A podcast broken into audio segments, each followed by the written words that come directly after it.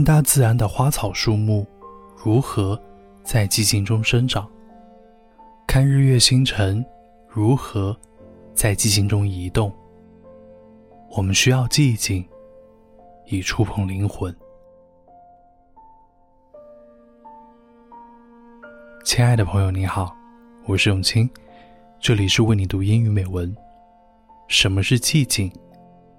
美国声音生态学家 Gordon Hampton 几十年来一直致力于寻找寂静的声音。他在书里《One Square Inch of Silence》一平方英寸的寂静里这么写道：“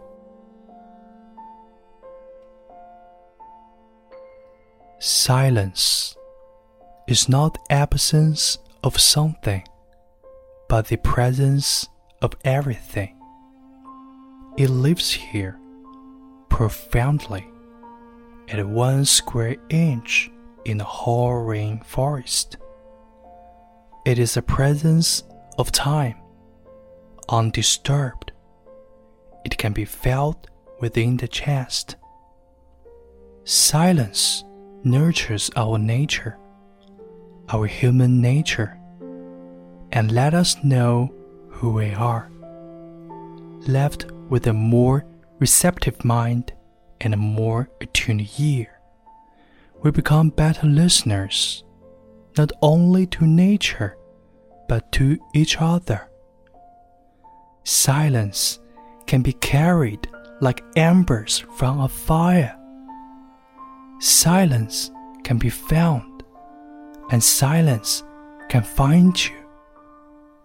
Silence can be lost and also recovered. But silence cannot be imagined, although most people think so. To experience the soul swelling wonder of silence, you must hear it. Silence is a sound. Many, many sounds. I've heard more than I can count. Silence is the moonlit song of the coyote signing the air, and the answer of its mate. It is a falling whisper of snow that will later melt with an astonishing reggae rhythm, so crisp that you will want to dance to it. It is the sound of pollinating winged insects vibrating soft tunes as they defensively dart in and out of the pine boughs to temporarily escape the breeze. A mix of insect hum and pine sigh that will stick with you all day. Silence is the passing flock of chestnut-backed chickadees and red-breasted nuthatches chirping and fluttering, reminding you of your own curiosity.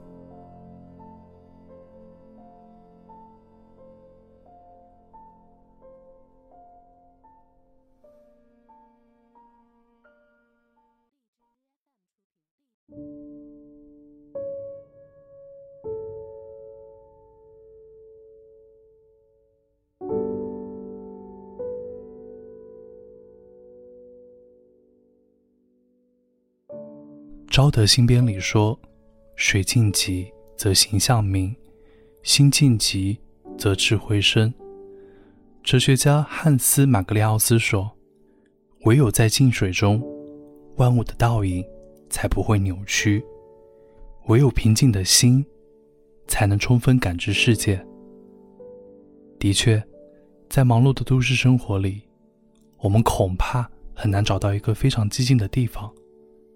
有时候，我们的内心也会变得浮躁不安。正因为如此，我们更要让自己安静下来。比如，戴上耳机，听着喜欢的音乐或者声音，看着天上的云、月亮，或者远方。比如，开一盏夜灯，打开一本书，沉浸在一段文字里。比如。把手机放在一边，不受打扰的好友喝一杯清茶，聊一聊家常；再比如，周末到山里去，呼吸新鲜空气，听一听鸟语虫鸣。我呢，还喜欢录为你读英语美文，在专注的朗读和配乐的过程中啊，我的心就会静下来，感到幸福。比如现在，希望我们都能保持内心的静，也能和大自然的静产生连接，去发现和感知这个世界的美。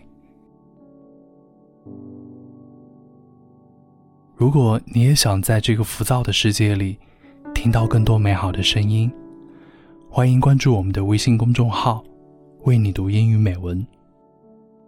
今天的节目就到这里。我是永金，我们下期再会。